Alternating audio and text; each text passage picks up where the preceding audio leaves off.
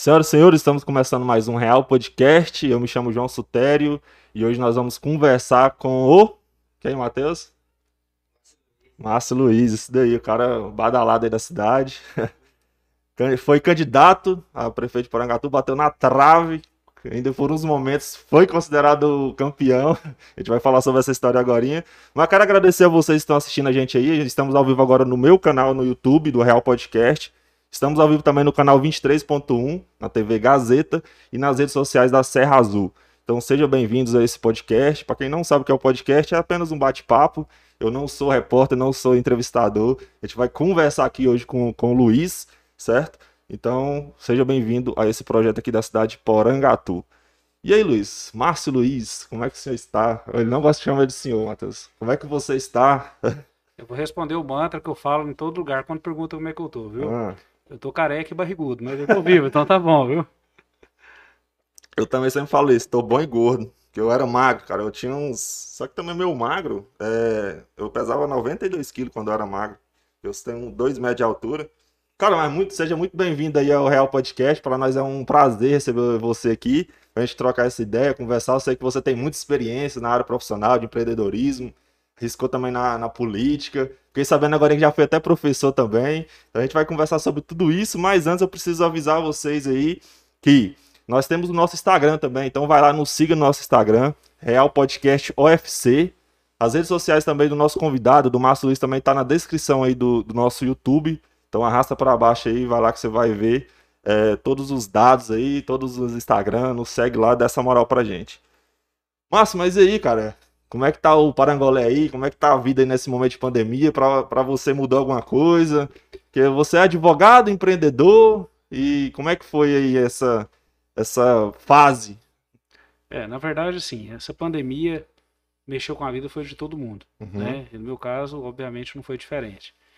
E a gente também, como praticamente todo mundo, teve também perdas, né, de familiares, de amigos, né? E isso tudo foi um processo muito desgastante. Né? Eu acho que teve uma sucessão de erros, não foi de Porangatu, de Goiás, foi do mundo inteiro, porque era uhum. uma pandemia que ninguém sabia como lidar com ela. Então, algumas ações foram acertadas, outras erradas, né?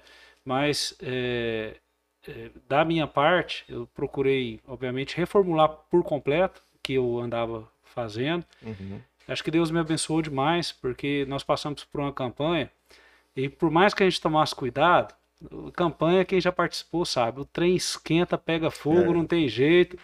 Então nós tivemos muito contato corpo a corpo, né? Visitando os eleitores e graças a Deus a gente passou ileso, né? Nós tínhamos pós-campanha também até um programa de rádio junto com a Xerismar, meu querido amigo Zé Augusto. Zé Augusto, infelizmente, foi uma fatalidade também dessa pandemia. Achei o mar bateu na trave, Foi. né? Mas graças, graças a, Deus, a Deus se restabeleceu. Então isso tudo mexeu comigo, mexeu com todo mundo, né? Inclusive, um dos programas que nós fizemos na rádio, nós tratamos da questão emocional que a pandemia ela estava causando em todo mundo, mas por outro lado, é, todo mundo também refletiu muito, né, uhum. sobre contexto de vida, o que, que é que de fato vale a pena, o tanto que é importante a família, você valorizar o que, que de fato importa. Então, ao menos nesse aspecto, a pandemia também foi positiva. Então, resumindo tudo, não do mesmo jeito, uhum. mas voltando à rotina, né, devagar, respeitando e obedecendo o que, que as autoridades estão é, aconselhando em termos de medida de segurança, mas tocando a vida, né? E mesmo com máscara, com um sorriso no rosto. não tá dando para ver, mas tá aí. Cara, para mim já foi muito afetado, que eu sou professor, então parou tudo, parou geral, e a gente não estava preparado para lidar com isso remotamente, né? Não tinha tanta estrutura, não tinha. Alguns professores tinham conhecimento, graças a Deus que eu tinha um pouco de conhecimento nessa área, mas a maioria dos professores foi muito difícil se adaptar, que é uma profissão que você tem que estar tá ali ensinando. E eu acho que até vi algum programa lá que você fez com a, com a Shelismar falando sobre isso, eu acho que você levou uma psicóloga lá. Ela Sim. falou sobre a questão dos alunos, como eles estavam se sentindo, os professores, e é um misturado de sentimentos ali, de emoção que que é difícil lidar, mas tá indo, tá, tá rompendo aí. É, eu tenho duas gatinhas, né? Uma de 11 e outra de 7. E chegou um determinado momento que a coisa realmente estava muito complicada, a gente optou por um isolamento muito rigoroso, uhum. né? E acaba que elas entraram no jogo, uhum. né? E e uma das primeiras questões que nós já, antes mesmo do governo decretar, nós mesmos já fizemos isolamento de escola, o ensino à distância, né? E aí a gente acompanhou também para elas tanto que foi difícil, né? Os pais enxergaram tanto que o professor ele realmente desempenha um papel extraordinário. Tem muitos pais e mães que perderam o cabelo, no meu caso, então mais ainda, né? Porque não sabia como lidar, né? Porque precisava ajudar é, no difícil, processo de aprendizado. Sim.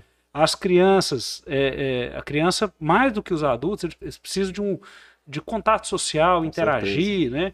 Então foi uma barra, né? Exatamente. Eu senti lá em casa, na pele, que muitos Porque pais a sentiram. A escola né? não é só um lugar para você ir lá aprender uma matéria, é toda uma questão social. Você tá ali convivendo com 30 pessoas, 25 pessoas, igual na minha escola lá é é, 25 cabeças diferentes, tem um professor, então você Sim. ter essa vivência, isso faz parte do processo educa é. educacional do, da é, criança. E é o que eu falei anteriormente. Uhum. Todo mundo aprendeu a valorizar pequenas Sim, coisas. Pequenas coisas. As tá. minhas próprias meninas.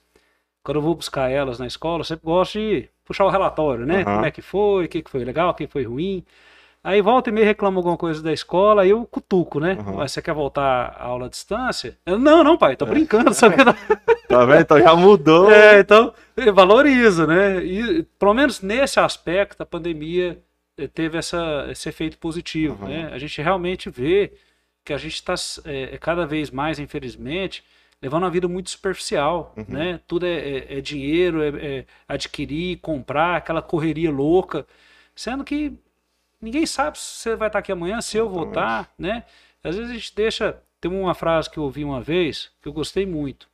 A tecnologia ela serve para unir os distantes, os distantes e afastar os próximos. Uhum. Eu com o celular hoje, o WhatsApp, eu converso com um cara que está na Coreia do Norte, Coreia do Sul, no Japão, né? Só que às vezes eu fico tanto tempo no celular que eu não converso com a minha filha que está do meu lado. Exatamente. Então são os complexos os da vida, né? Contras, exatamente. É. Igual agora mesmo a gente está com 92 pessoas assistindo a gente aqui, fora as outras redes sociais. Então é, tem seus benefícios, mas é igual você falou mesmo. Eu já vi até alguns pregadores usando essa frase aí que você falou. Realmente tem que tomar é uma linha tênue, né? Tem que saber usar tudo aquilo que a gente que as redes oferecem. Sim. Cara, mas eu queria falar um pouco da sua história. Você primeiro foi advogado, começou como empreendedorismo, onde você empreende, o pessoal conhecer melhor aí como é que é essa carreira de sucesso aí em Porangatu. Ó, que Deus ilumine a sua fala, que seja realmente a carreira de sucesso, viu? Ué, mas tá sendo, cara. mas na verdade, é, vamos fazer um percurso mais longo ainda, uhum. se você aceitar. Que todo mundo tem a sua origem, todo mundo tem o seu começo, uhum. ninguém surge do nada, né? Exatamente. Por acaso, né? Então, de uma maneira bem rápida, até para tomar. Pode falar na maneira mais devagar, o podcast é longo. Vamos lá. É, de onde é que o Márcio surgiu? Eu sou filho de uma paraibana com um mineiro, pensa numa mistura, viu?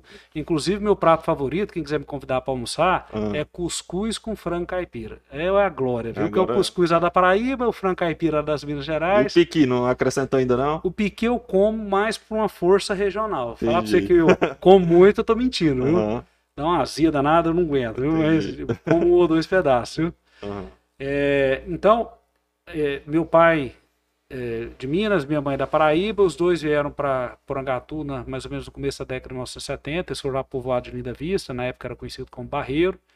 É, eles lá criaram os quatro filhos, eu sou o quinto, mas digamos que eu nasci já numa estrutura um pouco melhor, porque quando eles vieram aqui para Porangatu, realmente chegaram aqui literalmente com uma na frente, outra atrás. Uhum. Os dois sem estudo, os dois sem dinheiro, os dois é, sem conhecer ninguém, né? chegaram numa terra realmente desconhecida e é onde a gente tem muita gratidão com Porangatu, porque eles conseguiram, não é patrimônio, eles conseguiram o nome, e uhum. isso é, é, é fundamental.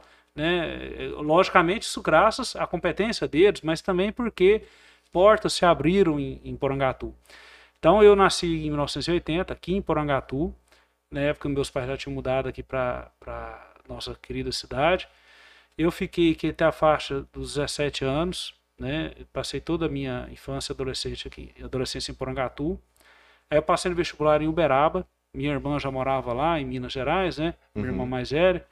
E aí eu fui no embalo e consegui passar no vestibular lá e lá eu, eu segui com os estudos. E a faculdade, ela foi bacana, sabe quando você está dormindo num quarto escuro, vai e acende a, a lâmpada? Uhum. É, foi a mesma sensação que eu tive quando eu fui em Uberaba, né? No sentido de que eu achava que eu estava com a vista um pouco acomodada, né? Mas na hora que acendeu a luz, doeu a visão, mas com o tempo a visão foi adaptando e eu vi o tanto que o mundo é ainda mais amplo, uhum. né? E eu engajei com o movimento estudantil, eu sempre gostei de lidar com pessoas. Tem gente que fala, Deus me mexer com gente. Eu falo o contrário, Deus me de não mexer com gente. Uhum. Você quer me matar? Joga no sofá e faz. Nossa, eu assistir uma televisão. Nesse momento de pandemia foi, foi um terror. então eu, eu gosto muito de lidar com pessoas. Eu tive a oportunidade de fazer, participar do movimento estudantil. Foi uma experiência muito bacana.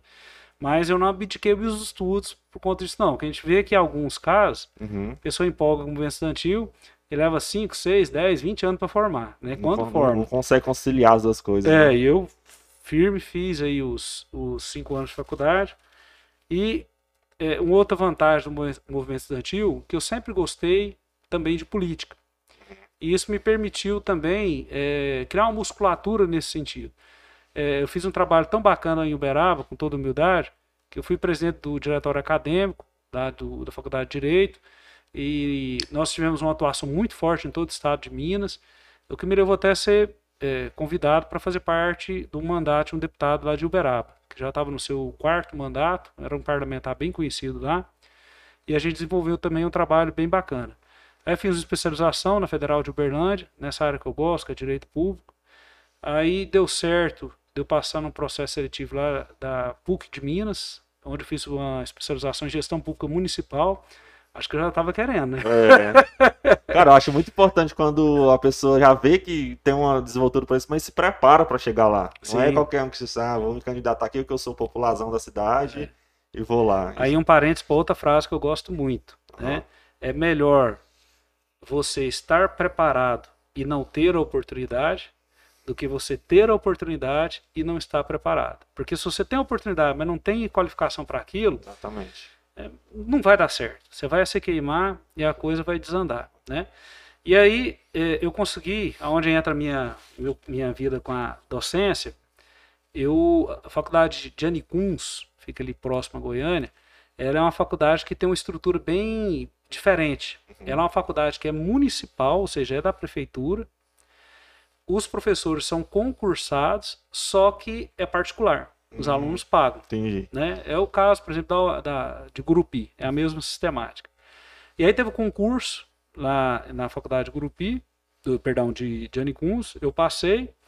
E aí eu comecei a dar aula. Mudei então para Goiânia. De Goiânia eu prestei o mestrado lá na, na UNB. Consegui passar uma peneira violentíssimo, era 20 vagas pro Brasil inteiro. Você já gostava de estudar, Márcio? Você era aquele jovem que era, sei lá, na, gostava de estar na média. Você sempre gostou mesmo de estudar? Era engraçado. Aqui em Porangatu, eu era 8 ou 80. A hum. depender das matérias, com toda humildade, eu mandava para valer, mandava Entendi. bem. Já outras eu passava arrastado. Sei. Então, história, geografia, é, português, eu mandava bem. Entendi. Quando caía pro lado da biologia, química, física, Entendi. Jesus amado, é, era um se, desastre. E se até alguns especialistas falam que é até um problema assim da educação, porque não é todo mundo que vai ter desenvoltura para tudo. Sim. Tem gente que vai ser um gênio ali na, na, nas exatas, mas na, na humanas vai ser péssimo, e vice-versa. Mas não, é... na, nas exatas eu, eu fui arrastado. Sério? É, é, eu puxava ponto de tudo quanto era lugar. Eu, tinha uma época que dançar quadrilha valia ponto. Isso aí. Aí eu dançava em 4, 5 turnos, pra ver se ganhava um pontinho pra jogar na química, viu? Que, Entendi. Era uma tristeza, viu? Uhum. Se eu pudesse pegar as, as notas da história e jogar aqui na, na, na química, na física, ia ser uma, uma, beleza, né? Então, aí eu, eu consegui passar na, na UNB, e aqui foi até engraçado um parênteses, porque na primeira reunião que teve dos professores do mestrado da UNB com os alunos, foi no auditório. Uhum. E aí, nesse auditório, o diretor do programa de, de mestrado pediu para cada aluno levantar, falar o seu nome, a faculdade onde formou e a, a cidade de nascimento. Uhum. E aí começou, né? A Isabela Souza Cruz, né? Sou formada na USP e sou de Belo Horizonte. Aí levantava outro. É, Paulo Skowski, eu sou do Rio de Janeiro e sou formado na Federal do Rio de Janeiro. os caras gabaritados, familhona né? lá. É, não, sobrenome assim, quilométrico. Né? E é, a faculdade de Uberaba é uma faculdade muito bem estruturada, mas em comparação com as federais na época, era uma faculdade que não era muito conhecida, né? Uhum. Quando chegou a minha vez, eu levantei e falei, sou o Márcio Luiz da Silva, eu formei lá em Uberaba e sou nascido em Porangatu. Pareceu aqueles filmes antigos, quando a pessoa falava que é, tinha uma doença contagiosa, Sei. assim olhando, isso aqui, e, e não pela cidade, mas pela faculdade, né? Porque a faculdade não era uma faculdade tradicional em comparação com todas aquelas que estavam Aham. ali colocadas, né? Todo mundo assim ficou eu, me olhando, então é, causou, digamos Sei. assim, no, no Mas te incomodou muito assim ou não? Como é eu, que foi? vou te falar a verdade, eu assim, não é que eu não me importo com a opinião das pessoas. A gente tem que se importar sim, porque o ser humano ele não é um, um bicho do mato, ele é um Sim. ser social. Mas é, eu sempre procurei ter personalidade, Certo. né? Da minha parte, aquilo era, na verdade, uma honra. Né? Eu tinha É. honra de falar que meu sobrenome é da Silva, eu tinha honra de falar que eu formei na faculdade de Uberaba, eu tinha honra de falar que eu era aqui do Norte Goiano, nunca me constrangeu. E pelo contrário, é, a gente conseguiu transformar talvez algo que pudesse ser visto como negativo, como algo extremamente positivo. Aham. Inclusive, já entrando na política aqui, é, quando teve aquela reviravolta, a gente ganhou, depois Aham. perdeu, algumas pessoas ficaram surpreendidas com a aparente naturalidade que a gente é, enfrentou a questão, né? Uhum. E, de fato, eu, eu procurei agir de uma maneira natural porque eh, as coisas, eh, quando elas tendem a acontecer, não adianta a gente também negar os fatos, né? Aham. Você tem que enfrentar eles, né? Certeza. Então, eu ia perder a oportunidade de estar des- usufruindo daquele momento único, né? Eu pensava comigo, gente, Deus tão bondoso comigo. Cara, eu gostei de uma fala que você falou lá. Você falou assim, mesmo que eu tenha ganhado, eu quero que é, é, pros os outros, né, que estavam concorrendo, que a gente faça um trabalho junto, que a gente se una para fazer o melhor para Porangatu. Achei interessante, cara, essa visão que você teve quanto a isso. Porque geralmente parece que é uma guerrinha, né, cara? Sim, Parece que as pessoas, a política no Brasil é como se fosse briga de É, torcida. briga de torcida e não é pelo projeto, é pela pessoa. A pessoa não sabe avaliar projetos, ele sabe avaliar assim, não, é, é essa pessoa, então vou votar nessa pessoa. Ele não sabe nem às vezes o projeto que aquela pessoa está apresentando. Eu, eu confesso que eu sou um cara assim desligado de política, eu meio que já me frustrei demais. Até comentei naquele dia que eu fui na rádio sobre isso. Mas eu acho que um dos caminhos é isso, cara, é avaliar projetos e não a pessoa em si. Então eu achei muito interessante aquela fala que você falou, vamos pensar no bem da cidade e tal. Naquele momento que você tava crendo ali que, cara, porque não tinha como Sim. pensar o contrário. Chegou a informação para todo mundo, né? Mas, Mas eu- voltando lá, É, mas é, as pessoas falam que você quer conhecer de fato uma pessoa, ter poder a ela. dê poder a ela, né? Então, naquele momento, supostamente, Uhum. o Márcio teria o poder, Uhum. né?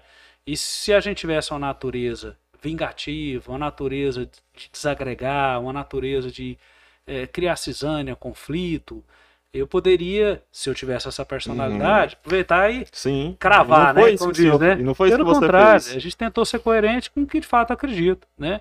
É, é, nós temos que entender que seja quem for prefeito, o vereador, ninguém é super-herói. Uhum. É problema demais que vai enfrentar. Sim. Se além disso você não consegue costurar uma harmonia interna, aí você vai ter dificuldade, né? Ainda mais numa eleição onde os três candidatos tiveram praticamente 30% de intenção dos votos Uhum. e todos ali têm que ser respeitados Todos. né? Eu- Márcio, você ganhou supostamente naquele momento, né? Você ganhou com 33%. Não, mas já que teve 32, o que teve 30 são pessoas de representação. Eles certeza. precisam ser convidados para a gente trabalhar junto. Mas voltando só para fazer o fecho, Tranquilo, né? Aqui é livre. voltar tá? aqui para Porangatu. Então, eu, eu fui abençoado com esse mestrado na, na UNB. Eu- o mestrado levou dois anos. Uhum. Foi uma experiência muito bacana. Aí sim que os horizontes se ampliaram muito. A UNB é um, é um mundo à parte, né? Tem algumas coisas lá que não são legais, né? Uhum. Mas em contrapartida, é, o nível acadêmico é elevadíssimo. Uhum. E aí eu comecei a dar aula em São Luís Montes Belos, aula em Goiânia. Então eu estava indo, digamos, bem, eu estava estruturado, né, Uhum. profissionalmente. Mas eu sempre queria vir para cá, né? O Você tinha coração essa estava vontade, aqui, cara? sempre. tempo Que a maioria inteiro. dos meus amigos que vai embora não consegue voltar. Às vezes eles vêm pra cá e ficam agoniados. Não, já tem que ir embora, que aqui não chega de noite, tem o que fazer, não sei o quê. Então Não, você você sempre ter teve esse intuito de se preparar e. os colegas de faculdade, na época que eu fazia faculdade em Uberaba, quando chegava um feriado, juntava a turma e vão para um rio, vão para um, fazer uma viagem. Aham. Eu não aguentava, eu vinha feriado aqui para Porangatu, porque eu gostava mesmo. Eu sempre, eu não tenho nada contra cidade grande, mas Aham. esse ar interiorano é, não tem preço, sabe? É, é bom demais você chegar num lugar que você conhece todo mundo, né? Uhum. É uma paz.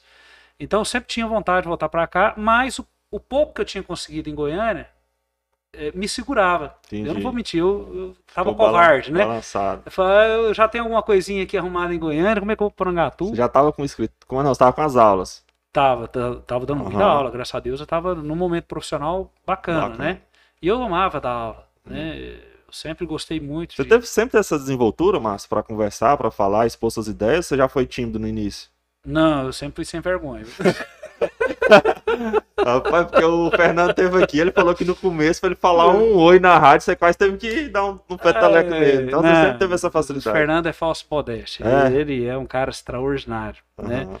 Mas assim, o próprio Fernando, ele é engraçado a história dele na CIAP. É, e olha tanto que é importante você não ter uma visão só de umbigo, não, só quero para mim. E eu estava entrando no Banco do Brasil, eu sempre conto essa história.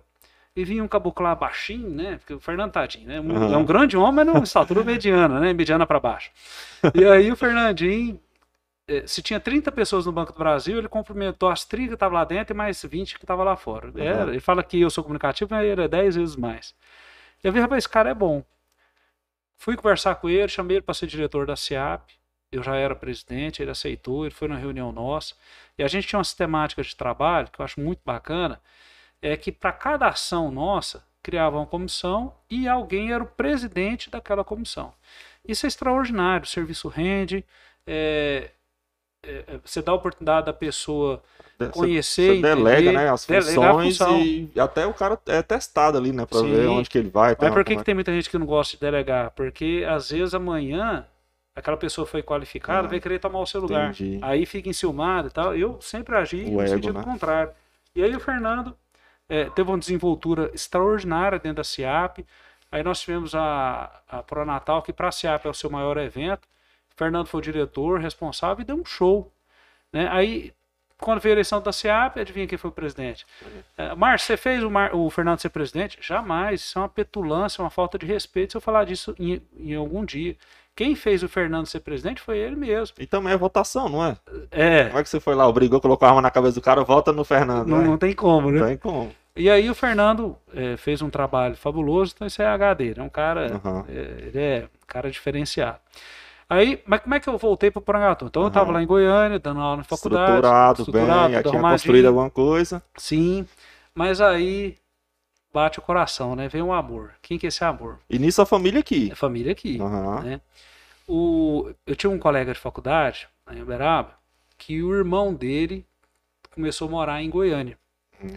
E aí, de vez em quando, uma vez na vida na morte, ele aparecia em Goiânia. Me ligava, a gente encontrava. E eu sempre tive uma queda pela irmã dele. Né? Não confio em amigos. Aham. E aí, durante a faculdade, eu tentei né, se Aham. aproximar dela, mas a bicha era brava demais, não deu moral, não. Aham. E aí, um final de semana, eh, a gente já tinha um bom tempo de formados, né? Ela veio passar um final de semana em Goiânia. E aí eu montei o Arapuca e deu certo. Aí dessa vez eu conquistei a, a danada, sabe? E aí, com que mais ou menos uns três meses de namoro, nós viemos passar, passear aqui em Porangatu. E tava na última semana de inscrição num concurso para dentista aqui em Porangatu. Uhum. E ela já era concursada lá no interior de São Paulo. Você vê que loucura. Ela morava Aham. em Uberaba, trabalhava no interior de São Paulo, vindo namorar com um rapaz de Goiânia, veio passar uns dias em Porangatu. Caramba, que. E aí, é, ela fez. Aí eu conversei com ela, falei, ah, Márcia, eu não sei. Eu falei, não, faz. Eu, Márcia, eu não me preparei. Eu falei, não, você é cabeçuda. Todo concurso que ela presta, ela passa. Bicha é danada. Gênio. Ela é cabeçuda. E além de ter um ótimo gosto para homem, né? É, entre nós, né? Para um homem só, que fique claro, viu? E aí, deu certo ela fazer a inscrição. Ela falou, Márcio, mas vai que eu passo. Uhum. Eu não sei se eu tenho coragem de largar meus pais. Eu falei, não, primeiro você passa, depois a gente vê. E ela fez a inscrição, passou alguns dias, ela veio fazer a prova. E ficou em terceiro lugar no concurso. Passou. E aí foi aquele dilema, né? Porque ela, muito vinculada aos pais, ela era concursada lá em, em, em Igarapava, eu era concursado em Nicuns. E aí eu falei, não, vamos fazer o seguinte. é, vamos casar, vamos mudar para Porangatu. Eu me viro, tento arrumar alguma coisa e tenho C para manter a gente, né? Olha, rapaz, que esperto.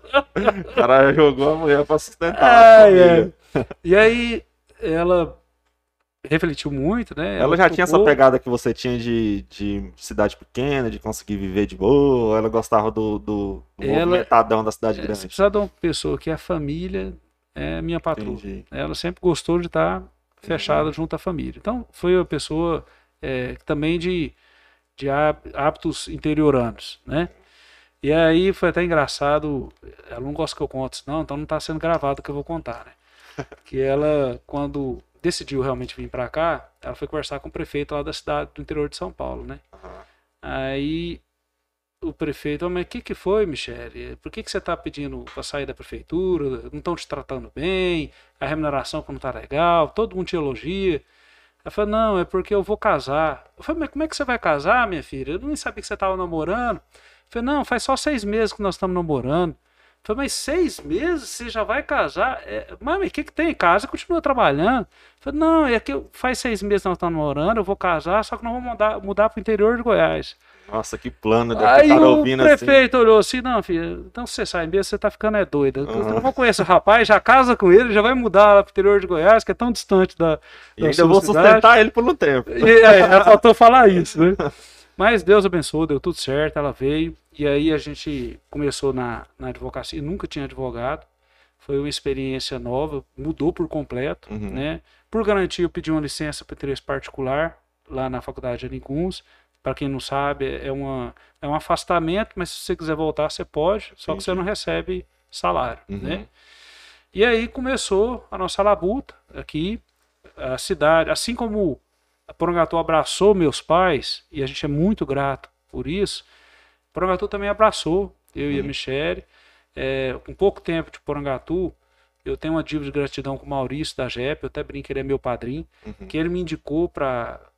foi uma das pessoas responsáveis por ter indicando, tá indicando meu nome para ser presidente da CIAP.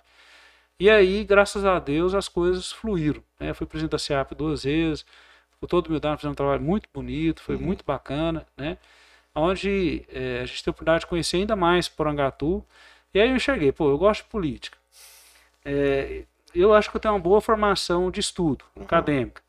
Eu tenho tive a oportunidade de conhecer bem a realidade econômica e social de Porangatu. Vou entrar nessa política aí, vamos, vamos ver. Uhum. E aí foi uma experiência é, muito boa em diversos assuntos, outras nem tanto. Você chegou nessa questões. conclusão sozinho de querer concorrer mesmo ou teve algum convite? Como é que funciona isso?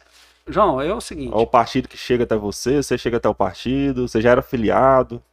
Como é que é que funciona? É, então, eu lembro quando eu era menino, na eleição de 1992, Uhum. época do Collor, do Lula, que teve uma polarização muito grande, a época da FIF, eu tinha 12 anos. Eu lembro de reunir os meninos para brincar de debate. Sério, cara? É, então é coisa de doido, né? e aí, eu amava, eu brincava de debate, sei lá o que e tal. Então, é, eu sempre gostei de acompanhar o debate político, Uhum. sempre. Eu nunca tive tanta experiência de partido, Uhum. né? É, só que todo mundo sabe que, pela lei do Brasil, se você quer candidatar, obrigatoriamente você tem que estar dentro de um partido Certo. né? E aí, dentre as opções que nós tínhamos, a gente avaliou que o, o que mais assim a gente tinha uma sintonia a nível municipal e estadual era o MDB, né? Aí a gente teve a oportunidade de conhecer o Daniel Vilela, é, que é um- uma pessoa assim que eu, eu tenho uma, outra, mais uma, né? Você já viu que eu Uhum. tenho várias dívidas de gratidão e ele é mais um que eu tenho. É uma pessoa extraordinária. Ele não é, é, conhecido no estado como um todo de graça não. Ah, ele é filho do Maguito. Não, ele também é filho do Maguito. Ele já fez o nome É, dele, é já, uma- independente da. É, ser filho do. Maguito é uma honra para qualquer um. Mas além dele ter sido filho de Maguito, é um líder. É um Uhum. líder extraordinário, cara muito humilde, muito fácil de lidar, né? E ele me deu uma atenção, era engraçado, que com outros políticos, eu ia atrás e tinha vez que tinha que ficar ainda forçando ver se eu conseguia falar. O Daniel Vilela foi o contrário, né? Ele que vinha atrás de mim. Nossa, aí você se sentiu confortável Ah, demais, eu cara. tô, eu tô gentona agora. É, ser, é, ser bem recebido é, muda muito. A máscara tá apanhando aqui, viu? Não tem jeito. Então foi muito bom. Foi assim, foi experiência bacana, né? De, da questão da, da uhum. filiação dentro do MDB. E aí a coisa foi indo. Como é que você chegou na Chelismar? É que, eu sei que chegou até ela, falou, Chelismar, vamos aí nessa. Ela falou que não, nunca também teve essa pretensão, mas quando ela conheceu seu projeto, viu como é que era, ela teve esse interesse. Como é que foi chegar até ela? Como você pensou nesse nome? Inclusive, ela tá aqui na live, um salve. Agora eu vou ler os comentários, viu, galera? Vai deixar nos comentários, pergunta aí. Ó, então deixa eu elogiar muito ela, porque ela, ela tá, tá aqui, já, deixa, já vi aqui de rabo de olho que ela tá aqui presente. É. Então, todo mundo tem as suas qualidades, seus defeitos. Eu tenho uhum. inúmeros, né? Mas algumas poucas qualidades eu também tenho. E dentro dessas poucas qualidades que eu acho que eu tenho, é enxergar talentos. Uhum. Né? Eu uhum. citei o caso aí do Fernando, repito, não fui eu que fiz o Fernando ser presidente, pelo contrário, foi a competência dele.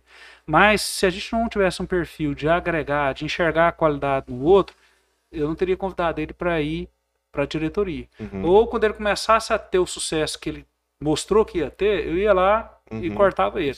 Né? Se eu tivesse um perfil que muitos, infelizmente, têm. Uhum. E o que, que, eu enxergava na Sheirismar? Falei, gente, a Sheirismar é aquela uh, aquele é, aquele minério que não está polido, né? É aquela pedra bruta e tá aí a céu aberto e ninguém enxerga. Você já tinha uma amizade com ela? Não, não, tinha uma amizade de, de conversa, Sei. Né? Mas eu enxergava nela um potencial político fenomenal, Entendi. tá? Por vários predicados. Primeiro que era porangatuense da Gema. Sim. Fruto de uma família extremamente conhecida. Uhum. Né? Segundo, que era uma pessoa é, de muita visão política. Muita mesmo. Quem conversa com o Shelismar percebe isso. Cara, perceber. Ela ah, sabe os bastidores manja, de tudo. Ela sabe, tudo. ela sabe tudo, cara. Sim. E o terceiro? Tem alguém mais comunicativo que aquela mulher? cara, ela é. Marcante. Ela é fera. Ela, onde ela vai, ela né, abre portas, né?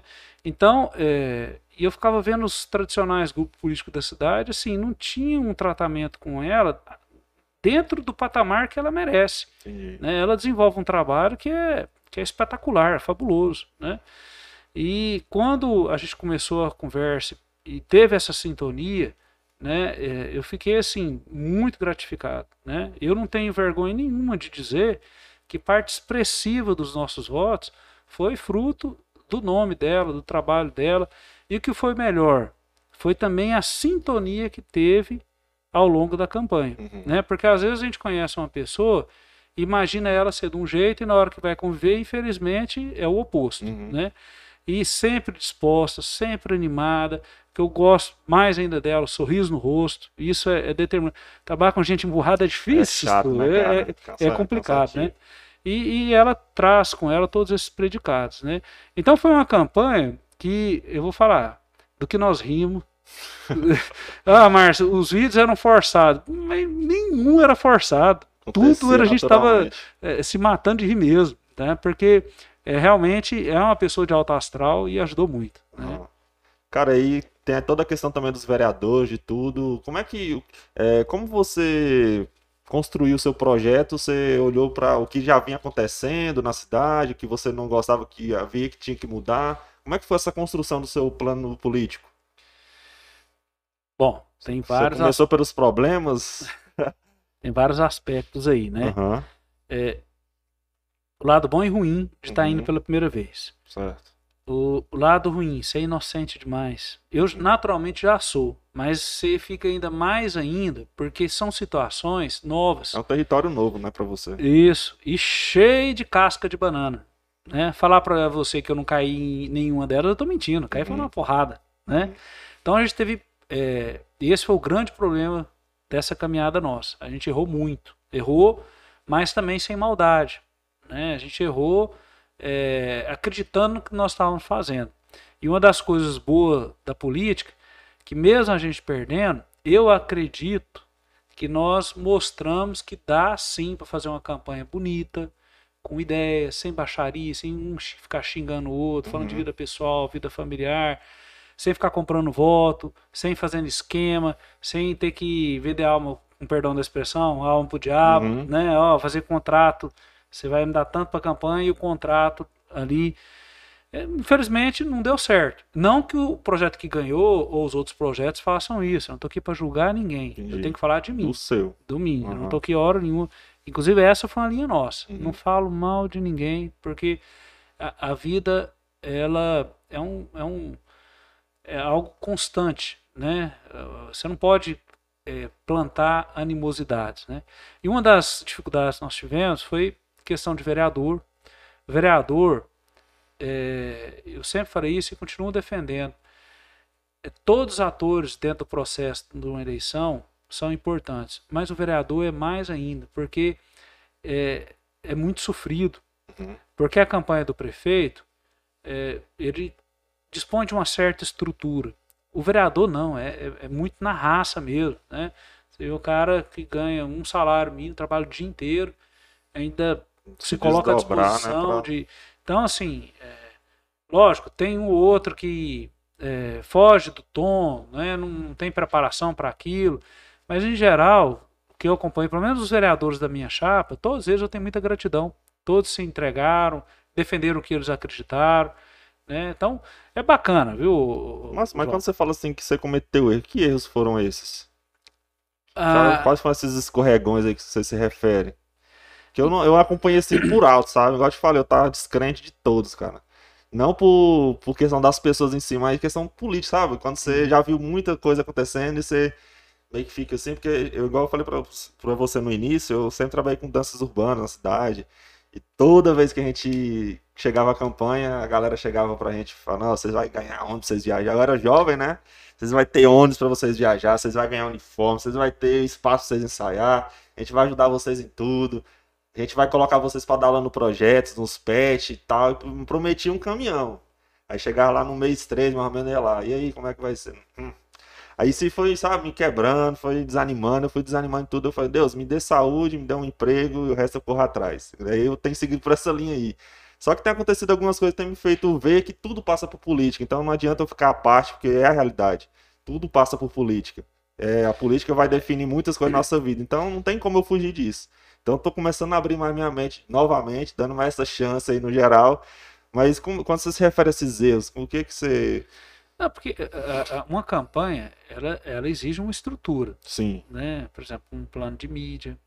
Nós deixamos para cuidar disso em cima da hora. Por que, que ficou em cima da hora? Porque não tinha estrutura financeira. Entendi. Né? A gente estava muito carregado de ideias, mas é, sem uma estrutura né, por detrás para dar esse suporte. Então a parte de gestão mesmo da campanha ela ficou um pouco prejudicada, Uhum. né? Mas também não estou reclamando não, só tem a agradecer. Cara, mas foi um foi bem aprendizado, demais, cara. bom Tá doido. demais. Se você fala que teve esses erros aí bateu na trave, É, faz parte do jogo, né? Aí, inclusive, Márcio, como é que você encarou com tanta naturalidade? Aí o pessoal da TV. Eu esqueci o nome da TV lá de Goiânia, você me deu um branco aqui agora. Eles foram fazer uma entrevista comigo, né? Anguera, Não, não foi Anguera, não.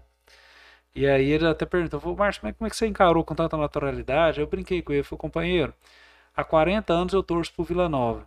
Então já tô acostumado a perder. Cara, inclusive eu tô aqui agora com aquela que eu abri uma caixa de perguntas né, no Instagram e o Valbervan Santos ele falou assim: qual foi a sensação de ficar uma semana no top 5 do G1 após comemorar a vitória antes da hora? Como é que responde essa aí pro Albervan, Valbervan? É, então, é, o lado ruim e bom de sempre da vida, né? Eu sempre gostei de levar as coisas na brincadeira, não no sentido de esculachar, né? Aham. Mas de levar as coisas de uma maneira mais, mais suave, né? A gente, lógico, fiquei triste, chorei, minha esposa chorou, as meninas choraram, todo mundo ficou muito triste, mas o choro vai mudar alguma coisa? Não. Não vai, então bola pra frente. Dá uma limpada né? na alma E ali na hora, mas É. bola pra frente. E outra coisa, se por um lado, pô, mas você perdeu a eleição por causa de 40 votos. Não, Cara, é muito por outro pouco. lado, nós tivemos a honra de 7 mil pessoas falar: não, eu confio em você, você vai ser uma pessoa que vai representar bem a gente. Meu amigo, Cara, 40 ter- votos é pouco demais, ô Márcio. mas Só 7 que de mil votos é voto demais. É. E tipo assim, de primeira. Isso aí que eu fico encabulado. De primeiro o cara chegar lá assim e tum, na trave. Cara, é Mas incrível. Tinha que ser. Então, assim, é- é- como é, eu acredito que muitos esperavam que a reação nossa fosse de questionar o resultado. Ah, teve roubo, teve sei lá o quê, é, ou então é, apelar, uhum. né? Simplesmente não tinha sido apurado fugir. os votos total, né? Simplesmente Sim. isso, né? E como a reação nossa foi de respeitar o resultado, uhum. parabenizar quem ganhou a, as eleições, se colocar à disposição e manter o sorriso, uhum. aí esse fato foi inusitado, né? Uhum. E gerou essa, essa repercussão. Mas eu acho que o que foi exceção tinha que ser a regra. Uhum. Né? Ninguém é obrigado a votar em você. Né? Se você tiver maioria, bom. Se não tiver, ué, tem que uhum. respeitar o resultado. é igual o menino quando joga bola, aí ele tá perdendo, ele é o dono da bola, pega a bola e fala, agora ninguém mais brinca. Ué, não pode, né? Tem que ter espírito esportivo, né? Cara, mas naquele momento você creu com toda certeza que você tinha ganhado, né? Como é que foi essa... Eu sou o prefeito, cara, porque todo mundo acreditou, todo mundo tava lá na rua que saiu, acreditou também. Como é que foi essa sensação? É, eu brinco também que eu não preciso nem candidatar mais, porque eu já sei o que é a sensação de ganhar uma eleição e é muito boa. E a sensação de perder que também Pô, é ruim é, quando é Ao mesmo tempo. E tudo próximo ali, né? É, Caramba, cara. Mas ó, vamos ver o outro lado bom da história, né? Uhum. Foi prefeito com rejeição zero, né? Ninguém reclamou de nada. Né? É. deu nem tempo. A, a, Ana Maria de Jesus, aqui, minha sogra, tá presente aqui. Ela mandou assim: pretende se candidatar na próxima eleição?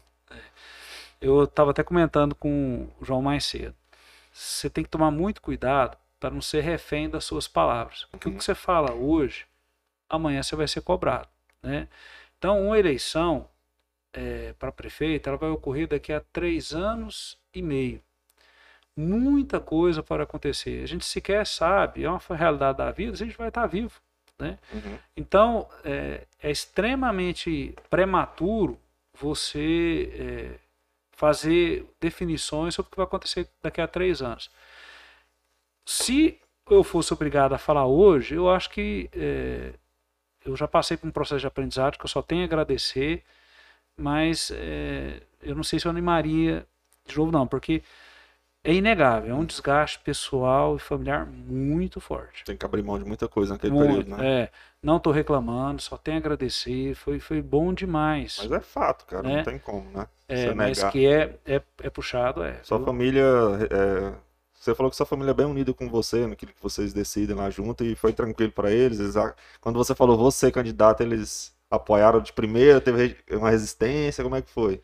Lá em casa é o seguinte, quando tem que tomar alguma decisão, aí as meninas vêm perguntar, Mar, pai, pode tal coisa? Aí eu brinco com elas, quem é que manda? Ela, tá bom, vou falar com a minha mãe. a última palavra. É, então, resumindo a, a resposta à sua pergunta.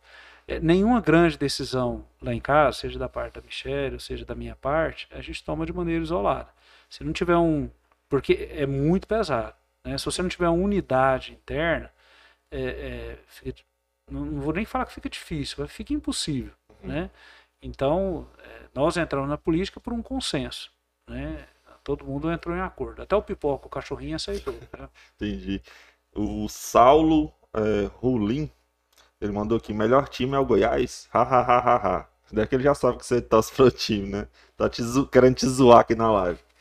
Pergunta você se o melhor time é o Goiás. É, o Felipe Santos 062, como ele ficou depois que quase ganhou a eleição, já acabou de responder. E o Arthur Lourenço, como faz para ter uma reunião com o doutor Márcio? Oh, rapaz, é difícil. Eu tenho que falar com 37 secretárias. Manda um direct lá para ele e combina. Estamos lá todo dia no meu escritório, né, ali em frente à prefeitura. Estamos lá agarrados ganhando pão, né? Cara, como é que é empreender no Brasil? Como é que é ter um negócio aqui no Brasil com esse tanto de, de imposto, esse tanto de, de papelada para ter um negócio? Como é que você vê esse, esse lado do empreendedorismo aqui? É, é um desafio que, se você conversar com praticamente todos os comerciantes, ele vai te falar que o grande freio de mão que ele tem é o governo, uhum. né, em todos os aspectos, não só pela parte de imposto, tributação, mas também pela parte burocrática que envolve como um todo, né? E o que que ajuda muito no empreendedorismo? Ter coragem.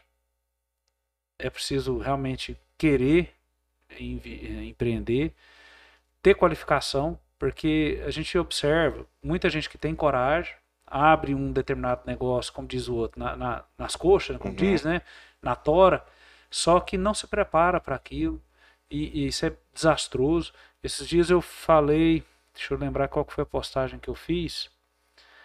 E uma. Ah, eu postei que estava fazendo um curso de matemática financeira. Uhum. E uma senhora fez uma brincadeira falando que eu poderia ensinar como ganhar dinheiro, porque a situação está muito difícil, né? Eu até é, fiz um complemento na fala dela, que realmente a economia está um, tá um caos, uhum. né? E a tendência, infelizmente, é piorar um pouquinho por conta da, da pandemia.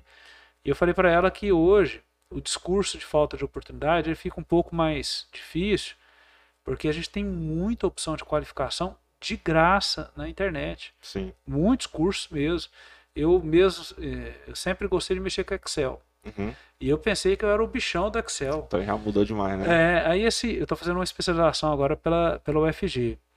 E na aula, o professor com nível muito elevado, eu não estava dando conta de acompanhar. Aí tem um intervalo de duas horas de almoço, aí eu baixei lá no Google mesmo, ah, joguei curso Excel para iniciante. Uhum.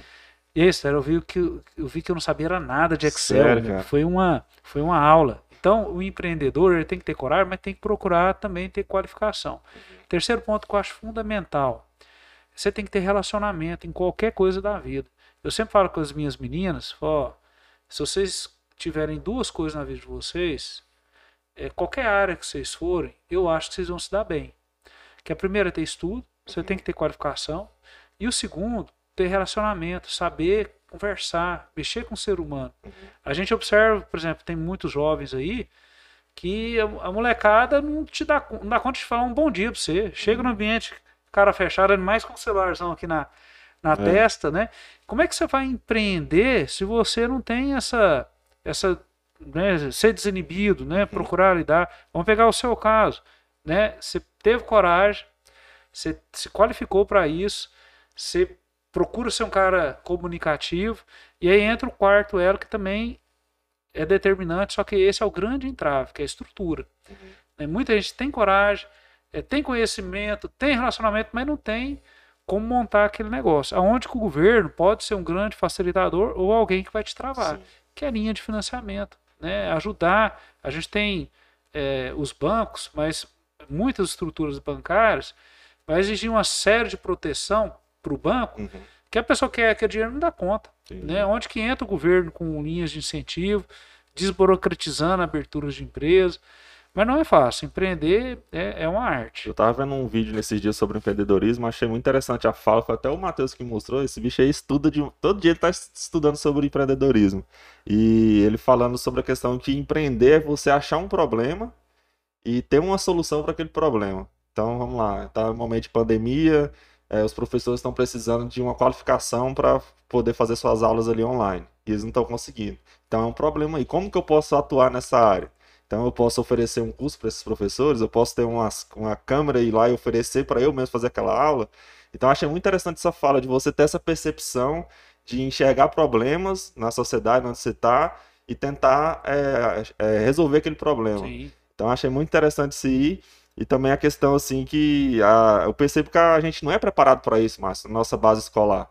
A gente é meio que treinado para ser um, um, funcionário. É isso que eu percebo, cara. As escolas hoje em dia, tanto é que um a gente reprodutor tem de conteúdo. Um reprodutor de conteúdo. Sem, sem, é... senso, sem senso crítico. Sim. Por exemplo, você me falou, tem, tive dificuldade na escola em algumas matérias. Talvez, será que esse modelo está adequado? Será que precisa de uma revisão? Como é que está isso? Então, acho que, como professor, eu vejo de perto essas questões, vejo até outros professores falando sobre isso, só que não tem como a gente fugir do sistema. O BNCC já vem pronto, o documento curricular de Goiás já vem pronto, ele tem que seguir aquilo dali. Sei que ele é revisado, foi melhorado, tá, tá bem interessante agora, tanto é que se um aluno sair daqui for lá para Amazonas, ele vai estar tá vendo o mesmo conteúdo que está sendo visto aqui. Então, unificou tudo no Brasil. Claro que as escolas particulares sempre vai ter aquela vantagem a mais que eu nunca vou entender porque eu nunca passei por lá. Mas, enfim, é, a gente, eu percebo que a escola não prepara a gente para ter essa percepção. Cara, empreender, me preparar para isso. Hoje em dia tem um, uma disciplina chamada protagonismo juvenil que está vindo mais com essa pegada. Inclusive na escola que eu trabalho, que é de tempo integral, tem isso. Então tem um professor lá que está até desenvolvendo um projeto nesse sentido que eu acho bastante interessante sobre empreender. Então acho que falta isso, sabe? Esse, esse senso. O que, que eu posso fazer? Como, como começar. Cara, eu não fui mexer com poupança, de é, saber o que é uma poupança, quanto rende. Eu já era velho. Sim. Eu tô com 28 anos, ou idoso já. Eu fui mexer com isso, já tinha uns 20 anos, 22. Por que, que eu não tive isso lá no, na, na infância? Saber como, como, quanto rende, como fazer, como abrir uma conta, sabe? Como investir, o que, é tesouro direto, sabe? Essas coisas básicas a gente não, não tem na escola. Eu acho que seria muito importante ter isso. É, um lado assim, o, o Márcio, na questão política, você se considera mais para esquerda, mais para direita, mais conservador, mais liberal? Você acha que o Estado tem que ser dessa forma que é inchado, com todo o poder? Você acha que tem que ter menos Estado? Como que, qual que é a sua visão quanto a isso? Quando eu era mais novo, quando eu tinha cabelo, tão muito tempo atrás. Cara, você é novo, você é de 80. É, tá só o coco. Você não né? é velho assim, não. Eu, principalmente pelo engajamento no movimento estudantil, eu tinha uma visão bem à esquerda. Certo. Eu tinha uma concepção muito estruturada nesse aspecto. Mas eu fui vendo algumas coisas dentro do campo da esquerda, não generalizando. Existem sim exceções. A esquerda ela faz parte do processo democrático, tem que ser respeitada. E o saudável é a divergência. Você imagina todo mundo ter o mesmo Nossa, gosto, mesma tem isso, opinião, não tem como. Mas eu amadureci em alguns aspectos. Eu acho que amadureci, né? Na visão de outros eu fiz foi regredir. Mas Sim. na minha visão eu amadureci em alguns aspectos de algumas questões que eu não concordo que a esquerda segue, né? Em diversas pautas, né? E hoje eu me entendo mais dentro do centro, né? Apesar de que essa discussão de é de esquerda, é de direita, é de centro, é uma discussão assim muito que vai enquadrando as pessoas em, Sim, em cara, é caixas. chato. e não é porque tem hora que a depender do Isso. assunto, eu vou estar na caixinha da Cara, esquerda. você resolveu. Tem hora que, É assim que a eu depender do assunto, eu tô na caixinha da direita, outra hora eu tô no centro. Eu penso assim também, Márcio. Eu- Não, mas você é obrigado a falar se você é de direita, esquerda, você tá no seu centro, né? Mas é, sem essa, esse xiitismo, né? Eu sento e converso com todo mundo, Uhum. né? Com todo mundo. Durante as eleições nós fizemos isso. Isso, os candidatos vereador de outras chapas sentava, conversava, os próprios outros candidatos. A gente via que infelizmente um ou outro não, não seguia essa linha, o que é Uhum. ruim para ele, não Com para mim. certeza, Eu cara, não acho que- minha vida. Tem que ter sua ideia ali, mas você não pode excluir de ouvir o, o diferente, né? O diferente Sim. vai contribuir para sua visão também. Sim. Contraditório, né? É, e, e aí que é, o, que é o gostoso. Tem um livro que ele é muito bacana, só que é uma crítica muito ácida. Aham. E é um livrinho que você lê ele rapidinho. Chama Revolução dos Bichos. Hum. Meu inglês não é muito bom não, chama George Orwell. E ele mostra muito o tanto que o discurso político ele vai sendo é, moldado conforme a conveniência do momento Uhum. né? Então, assim, é, às vezes a gente vê alguns discursos tipo extrema direita, extrema esquerda, mas que quando eles assumem o poder, meio que eles fazem a mesma coisa que o outro está Sim, fazendo. cara. Então isso é, é deplorável. Então, é, mais importante de tudo é ter um debate de ideias e ter medidas de peso e contrapeso. Você nunca pode dar uma estrutura de poder muito forte só para um determinado grupo, porque aonde tem é, o excesso vem o abuso. Todo extremo é ruim, né? Todo extremo é ruim. De esquerda à direita. De esquerda à direita. Então, por isso que é muito importante as instituições funcionarem bem. Hoje que a gente vê eh, no Brasil as instituições tomadas. Né? E isso é muito ruim. A gente vê órgãos que deveriam estar zelando pela eh, regularidade institucional e parece mais um braço político Uhum. Dentro de, de poderes da República. Isso é muito ruim. Eu tenho realmente muito medo de como é que nós vamos seguir para frente. Cara, eu queria muito que fosse mais pro lado liberal, que o Estado, sabe, cuidasse das coisas básicas, saúde, é, minha segurança, transporte, é, e vem- deixasse mais coisa na nossa mão. Eu concordo, mas de novo, a depender do assunto, isso é difícil. Aham. Porque se a gente estivesse num, num estado em que as pessoas mais ou menos estivessem Mesmo próximas nível. dentro de uma condição social, Aham. o estado mínimo é o certo. Mas o problema é quando você tem um fosso que É. separa uma camada da sociedade e Aí de deixa uma outra, paz desamparada, né? e você não coloca o Estado para tentar quebrar um pouco essa distância. Aham. Então é difícil. Difícil, É, mas por chegar numa que- conclusão, né? Sim, tem pautas da esquerda que devem ser honradas, mas tem muitas pautas da direita que devem ser seguidas também. Uhum. Então é você tentar fazer um. Um apanhado ali. Um apanhado. Igual a Bíblia fala, examinar tudo e reter o que é bom. Cara, vamos dar uma olhada aqui no, no, no, no chat. Pessoal, a gente tá ao vivo, para quem tá chegando agora, estamos ao vivo no meu canal aqui no YouTube, no Real Podcast. Estamos ao vivo nas redes sociais da Serra Azul e também no canal 23, na TV Gazeta, 23.1. Certo? Se você quiser mandar seu, seu comentário, vai lá no canal. Também vou dar uma passada agora no, nas redes sociais da Serra Azul. Então, quem tá com a gente aqui é o Yuri Hiker, meu aluno. Um salve aí, Yuri. O Victor 21 Gabriel Porangatu. Oi, oi, boa noite, boa noite. O Saulo Rolim, opa, tamo aí. O Saulo, ele parece que ele é um cara que gosta de política, ele foi muito recomendado na caixa de sugestões, Matheus. Tem que trazer esse cara aqui depois. É, o Onichan, cheguei. Helena Paz de Paduá, grande líder, Márcio Luiz. Opa, o Caio Mendes, o cara. Aí sim, ele tá com moral. É, Saulo Rolim, campanha foi corrida mesmo. Esse aí eles estão comentando sobre o que a gente tava conversando, sabe? Hum. Por isso que tá a Ana Maria de Jesus, boa noite, João. E Márcio Luiz, boa noite, minha sogra. é, o Saulo Rolim mandou um joinha. Foi uma campanha muito boa, a Helena falou. O Helder Carlos Santiago, boa noite. A Vilane Maria é, Conceição Araújo mandou um salve aqui. A Nathalie Brito, oi. A Nathalie Brito é uma aluna minha também. Um salve aí pra Nathalie. E a Francisca Gomes, 2018 Gomes, boa noite. Deixa eu ver se tem alguma pergunta aqui. Boa noite a todos, doutor Márcio Luiz. Parabéns pelas explanações. Profundo conhecedor. Aí sim, você tem moral, hein, cara? a Vaneide Batista Moreira, boa noite. O Anderson Cleide, Real Podcast, mil grau. Obrigado, Anderson. Boa noite para você, meu amigo. Euclides Oliveira, boa entrevista. Doutor Márcio Luiz, sempre carismático. Parabéns. Tá, obrigado. O Euclides esteve aqui nesses dias, o famoso Goianinho. Christian Chagas Ribeiro, parabéns aos meus amigos, Dr. Márcio Luiz e João Sutério. O Christian veio aqui, cara, ele, ele foi um dos caras que fez eu abrir minha mente, assim, pra política de novo, que eu tava desanimado.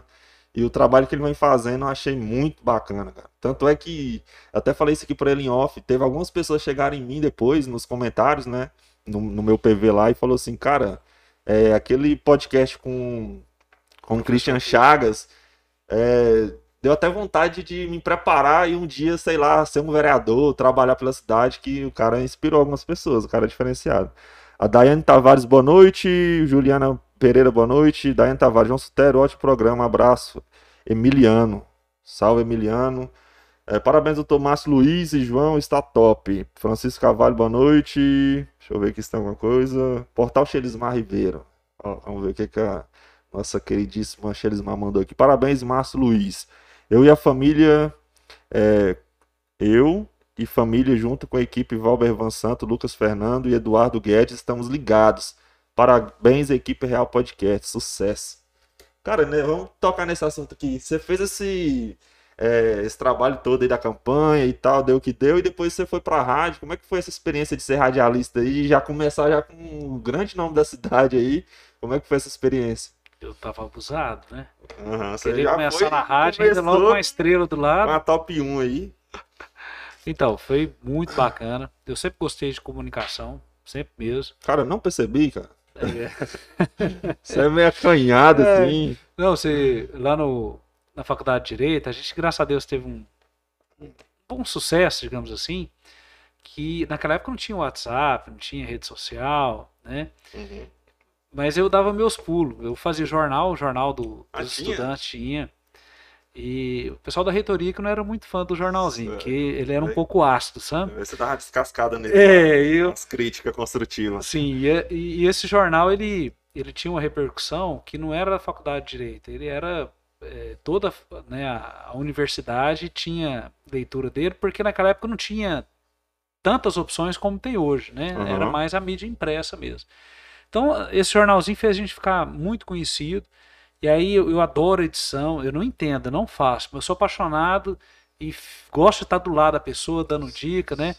Nós falamos mais cedo aqui, por exemplo, do, do Glauco. Uhum. O Glauco sofreu muito comigo. É um profissional é de top mãos, da cidade. Top, topíssimo. E eu sempre fazia os vídeos junto com ele, eu, eu me amarro nessa parte de, de programação. E é, na rádio não era diferente, eu sempre gostei também de ir em rádio, participar e tal. E quando a, a Shelismar viu a possibilidade de estar tá voltando para a rádio, eu é, conversei com ela, né? Ela me fez o convite, eu aceitei. E só que assim, sempre deixando claro que a, a, a âncora era ela, eu Aham. sou apenas um coadjuvante, né? Um, um auxiliar, né? Você é o Robin lá e ela é o Batman. É, com certeza, né? E foi um aprendizado, assim, fenomenal. Eu adorei. Agora, eu não, não vou mentir, porque foi uma sequência de fatos, né?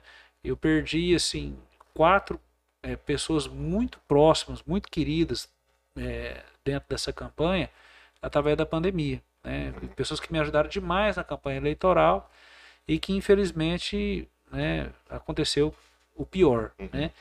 E eu, uma menina de 7 anos em casa, outra de 11, É. e aí Fez você consciência refletir. bateu, né? E ainda mais, né, do programa nosso, eu, Xesmar e o Zé Augusto, Uhum. os dois infelizmente pegaram. E aí eu achei por bem realmente me reorganizar, né? Eu falei, não, eu vou dar um, dar um tempo, Uhum. né? Mas foi uma pena, porque é, eu me diverti. Cara, e vocês Era já. uma- Vocês tinham uma sintonia, né, cara? Lá, vocês. Eu acho que veio da, da campanha, Não, né? é só quando tava ao vivo. Quando ligava o microfone, o pau comia fogo. Um xingava o outro. Eita, tá vendo, Xelismar? Entregando aqui. Não, brincadeira. Xesmar Cara, é, mas é eu, zen, eu, é eu tive a tranquilo. honra de participar de um lá, quando você foi falado sobre o tema cultura, eu achei Hum. que vocês estavam num ritmo assim muito massa, cara, É. muito bom. Não, a Gostei da gente, proposta. a gente mais ria do que fazia o programa, viu? É, o Ronde Aguiar, Real Podcast, sempre superando. Muito bom. Obrigado, Ronde, meu amigo Ronde aí. É, o Valber, Valber Santos, inclusive o Valber, o Valber Santos tá lá agora, né, tá, também. tá lá. Seu cara é fera. Depois ele vai vir aqui. Railane Rodrigues Guimarães. Guimarães mandou uns parabéns aqui. Ela que é a, Presidente. a presidente. Salve, presidente. Depois Primeira da aqui. história da viu? aham. A história dela foi contada aqui pelo, pelo Fernando. A primeira mulher presidente aí da. Muito top. Ela chegou chegando, a primeira mulher na presidência e a primeira posse virtual. Virtual, Já chegou foi. marcando. Diferença. É. Foi. Não entendi. Ah, o Yuri?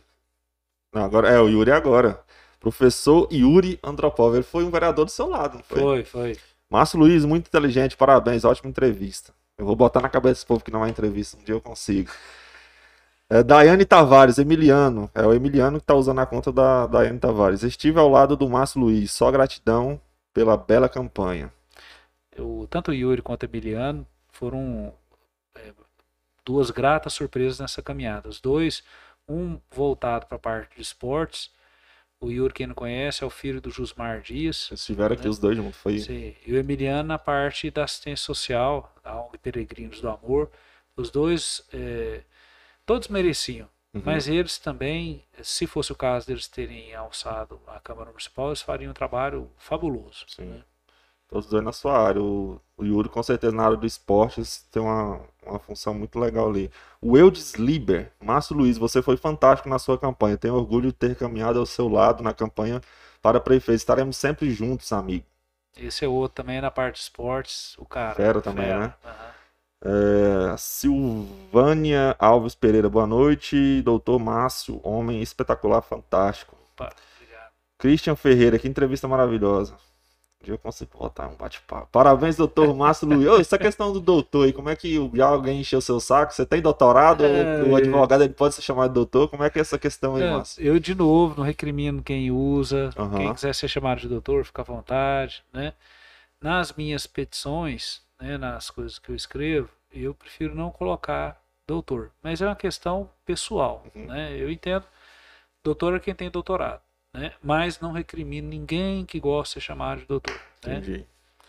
É, o Christian Chagas Ribeiro, muito interessante o que o doutor Márcio falou sobre o- os pesos e contrapesos. Por isso, a importância de um legislativo independente e atuante, não apenas uma extensão da prefeitura. Cara, como é, sua pegada na questão administrativa, Márcio, ia ser mais pessoas qualificadas para ficar em cada secretaria? Como é que que ia ser sua atuação nesse sentido? Ó, é, você falar que você não vai fazer uma gestão sem uma organização política, você está sendo mentiroso. Porque você faz uma caminhada com pessoas. Certo. Pessoas que vão defender o seu nome, que vão levar a sua ideia e pessoas que vão criando uma sintonia com você. Então, nada mais natural que se você ganha uma eleição, que nos que você pode escolher, você vai escolher as pessoas que você já tem uma afinidade, uma Uhum. confiança. E isso faz parte da democracia e eu entendo isso como algo saudável. Eu não vejo problema nenhum do que a gente chama de composição política. Uhum. Né? Então, um candidato a vereador não deu certo a eleição dele, mas ele está com vontade de trabalhar, está tendo uma vaga na prefeitura. Essas coisas são importantes. Agora, qual é o problema? Eu pegar, nós citamos aqui dois casos: Certo. o Emiliano na parte da assistência social e o Yuri na parte de esportes. Como é que eu pego o Yuri que tem uma vida voltada para o esporte, entende do esporte como ninguém, pego ele e jogo na Secretaria de Agricultura? Entendi. Como é que eu pego o Emiliano, que é o cara da assistência social, faz um trabalho lindo, fabuloso, tem uma ONG que está implorando para trabalhar mais, mas não tem condição, falta estrutura, falta apoio, falta suporte, mas é um cara que faz um trabalho fabuloso. Eu jogo ele, por exemplo, lá na, na área da segurança. Então, esse é o problema que a gente vê aí que precisa ter. da gestão. Você tem que tentar enxergar qual é a qualificação da pessoa e jogar ela no lugar certo. Uhum. E isso é bom até para ela. Porque eu tenho certeza que esses dois exemplos que eu dei, se eu colocasse o Emiliano na ciência social e o Yuri no esporte, para a cidade ia ser fabuloso. Porque eu Certeza. coloco duas pessoas que entendem e gostam do que está Aham. fazendo. Então, esse, essa questão que tem que ser observada. Os espaços públicos, eles têm que ser ocupados, obviamente, porque o- a prefeitura precisa trabalhar, o governo precisa trabalhar, o governo federal, mas por pessoas que têm uma qualificação para aquilo. E às vezes, só para finalizar, a qualificação não é de estudo, Uhum. a qualificação é também prática. Eu, quando visitava principalmente assentamento, eu estava muito isso. Às vezes, um secretário da Agricultura não precisa necessariamente ser alguém com a qualificação universitária, mas pode ser um assentado. Cara, essa foi uma sabe- da discussão que eu tive com o Christian aqui. Ele falou exatamente a mesma coisa. É, porque o assentado ele sabe de fato Uhum. quais são as demandas em geral de um assentamento. Não é que todos os assentamentos são iguais, Uhum. Mas tem características comuns. Uhum. Então, um assentado à frente da Secretaria de Agricultura é um trabalho feito por alguém que entende na prática o que é que está acontecendo. Com certeza. E A gente conversou sobre essa questão do vereador, né? Ah, tem alguns vereadores que não têm o ensino fundamental. Como é que você vê isso? Foi uma pergunta que surgiu aqui. Ele falou: não, cara, tem muita gente que não tem essa formação, mas ele faz um excelente trabalho. E não é porque ele formou, não formou, que ele não vai conseguir exercer aquela função. É o bom senso, é a vontade, é o querer, se esforçar. Às vezes você pega uma pessoa que tem PhD em assistência Isso. social, é é uma pessoa extraordinária em termos acadêmicos. Não quando dá um bom dia. Exatamente. Como é que você coloca uma pessoa dessa dentro da assistência social? Gostar de pessoa. Tem né? que ter empatia, tem que lidar com o ser humano. né? A Gleibia Rezende, gostaria de saber qual o motivo de não colocar seu nome à disposição para a disputa para deputado estadual em nossa cidade. Eita, já, já, já, já avançou umas. É, vou repetir mais ou menos o que nós falamos em outra questão. Nós não podemos é, ficar refém de palavras. O que eu falo hoje, eu tenho que honrar amanhã. Então, tudo a gente tem que tomar muito cuidado. Digamos que eu estou igual aquele menino que caiu de bicicleta. Tá todo ralado. Aí a mãe dele vai, você não quer andar mais de bicicleta, não? Posso até ser que eu vou andar mais pra frente, mas agora eu tô lembrando dos machucados. Então, eu caí da bicicleta e foi ruim, só ralou muito. Deixa o tempo passar pra gente ver se. Cicatrizar, É, vamos, vamos- cuidar dessas feridas. É, depois a gente turma vê. mais antiga vai lembrar do tal do metiolate. É. Ave Maria, tem que doer. Agora o metiolate não é mais raiz, agora é Nutella, não É, não tem graça, já é chegou nessa doer. geração, né, Matheus? Eu peguei na época ardia, eu sou raiz ainda. O Lucas Luz mandou 10,90 aqui no Superchat, parabéns pelo trabalho, obrigado, cara. Inclusive o Lucas Luz aí, ó, é, eu tenho um amigo em comum com ele, com o Eudes, lá da, do Fone. A gente quer vocês dois aqui para falar sobre empreendedorismo e sobre marketing digital. Então já fica aí o convite, depois a gente vai marcar esse papo. O Eudes é bom de barulho mesmo. É. Então é isso. Aqui ah, lemos aqui alguns superchats e a gente vai fazer uma pausa agora de dois minutos para tomar um café aqui e agora a gente volta de novo. E nosso Instagram, Real Podcast UFC, Instagram do Márcio Luiz tá como?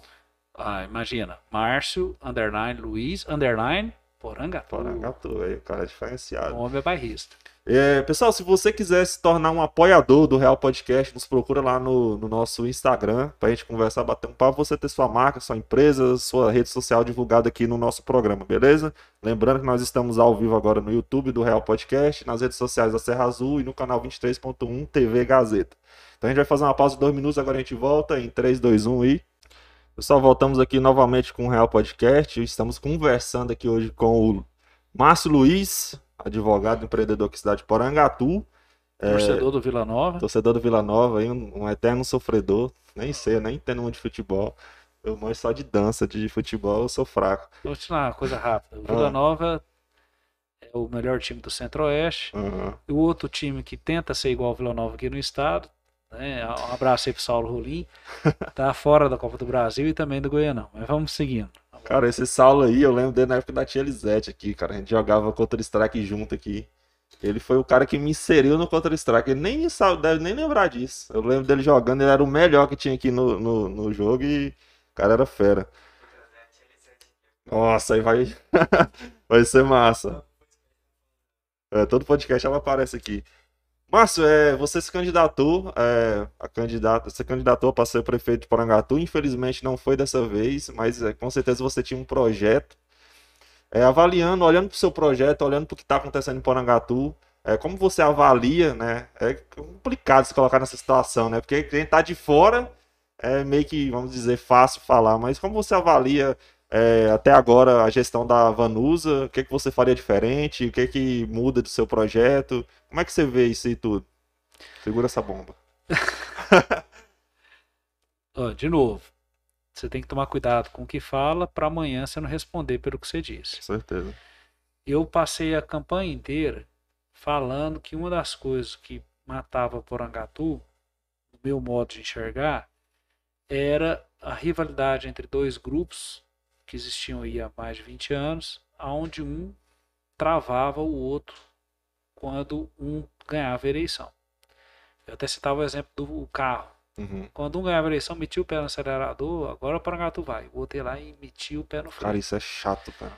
Então, tentando ser coerente, o que, que é a postura que a gente sempre eh, vem adotando desde o dia 1 de janeiro até agora? É, vai chegar o momento de um debate político, Uhum. aonde eh, o grupo que está vai apresentar o seu trabalho, o grupo que está de fora, que quer fazer gestão, vai apresentar um lado crítico disso, mas até lá é, temos que deixar a gestão acontecer. Né? Eu estou falando no meu caso enquanto alguém que concorreu. Uhum. Porque senão, falando uma linguagem até mais direta, fica aparecendo choro de derrotado. Sim. Né? E tem que respeitar o voto da maioria. A eleição acabou lá em novembro, é uma nova gestão. Eu de coração torço para que dê certo, porque se der certo é bom para mim, é bom para as minhas filhas, é bom para os meus amigos, é bom para Porangatu como um todo. Você acha que é né? prematuro ainda dar uma visão sobre isso? Isso, e isso é um outro aspecto. Nós estamos em maio. Não dá para você pegar um período de quatro anos Uhum.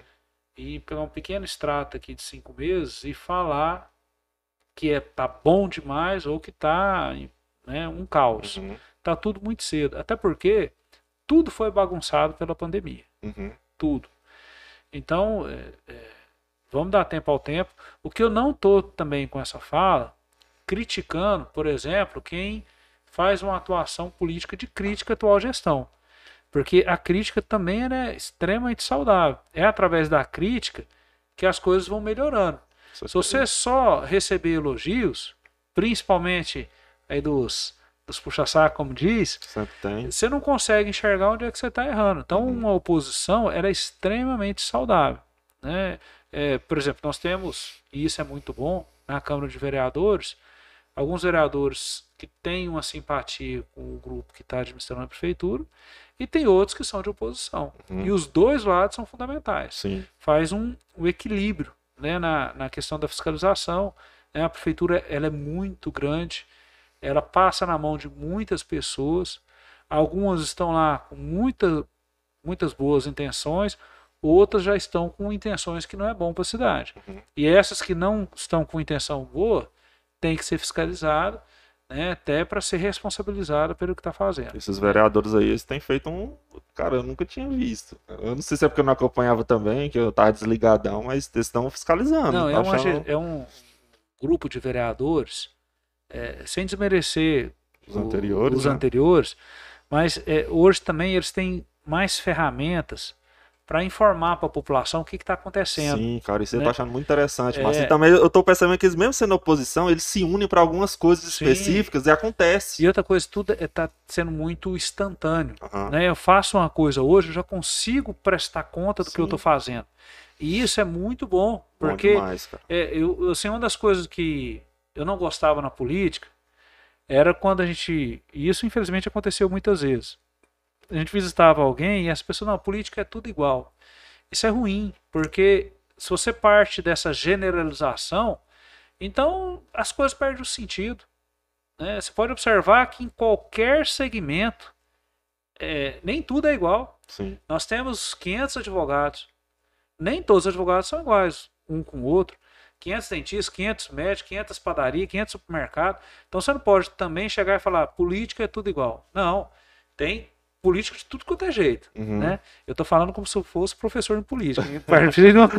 Não, mas você tem o gabarito pra falar, cara. Você teve dentro. Ai, ai. E, ne- e nesses períodos aí que você era presidente do, da SIAP, você é, com certeza tinha que ter essa aproximação com todos que passaram pela, pela prefeitura, todos os prefeitos. Como que isso, é, foi essa, essa relação com os prefeitos anteriores? Sempre se deu bem? Sempre tiveram ali pensando no pró da cidade? Ou você já teve alguma resistência? Como é Não. que é, é estar nesse meio aí? Eu acho que deve ser um pouco. É, teve uma vez que a gente teve uma reunião dentro da, dentro da CIAP Uhum, e tinha um representante da prefeitura e na fala dele ele foi muito infeliz. Ele criticou os comerciantes e tal. E o que, que foi minha fala naquela ocasião? Eu destaquei que a CIAP sempre foi parceira da prefeitura e que essa parceria ia continuar desde que tivesse respeito recíproco. É meio que você ir dentro da casa do Palmeiras falar mal do Palmeiras sim. né? E aí a gente destacou isso, ó, é, existe união entre a SIAP e a prefeitura, mas não submissão. Essa linha, não foi eu que trouxe ela para a SIAP, é uma linha que sempre existiu lá dentro. A SIAP, ela trabalha em parceria. Lá não tem partido político, O Fernando deixou bem claro lá isso. não tem lado. É, lá, digamos, todas as tribos se dão bem e ela procura ter uma relação de respeito com todo mundo. Só que ela também, ela se dá no direito de, de ser respeitada. Uhum. E assim tem que ser. Mas esse fato que eu contei foi um, um ponto fora da curva. Sim. Né? Eu fui presidente da SIAP duas vezes, então, ou seja, quatro anos. Foram quatro anos de muita paz, muita tranquilidade. Eu peguei mandato do Zé Oswaldo, do Eronildo e do Pedro Fernandes. Os três, institucionalmente falando, enquanto presidente da SIAP, não tem nada a reclamar. Os Uhum. três respeitaram muito a entidade e, com toda humildade, a entidade também respeitou muito eles. Cara, o Fernando veio aqui, a SIAP tem uma relação grande mais com muitos segmentos dessa cidade, com a polícia.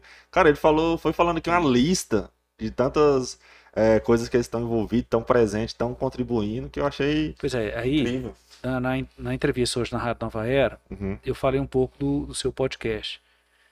É, tem o ditado né, que santo de casa não faz milagre. uhum. E isso é desastroso para uma cidade que quer ter força, que quer progresso, que quer desenvolvimento. Nós temos que brigar com unhas e dentes para trazer novas indústrias, novos empregos para a cidade, trazer pessoas de fora, mas principalmente valorizar quem já está aqui, quem já está construindo aqui, quem já vive aqui.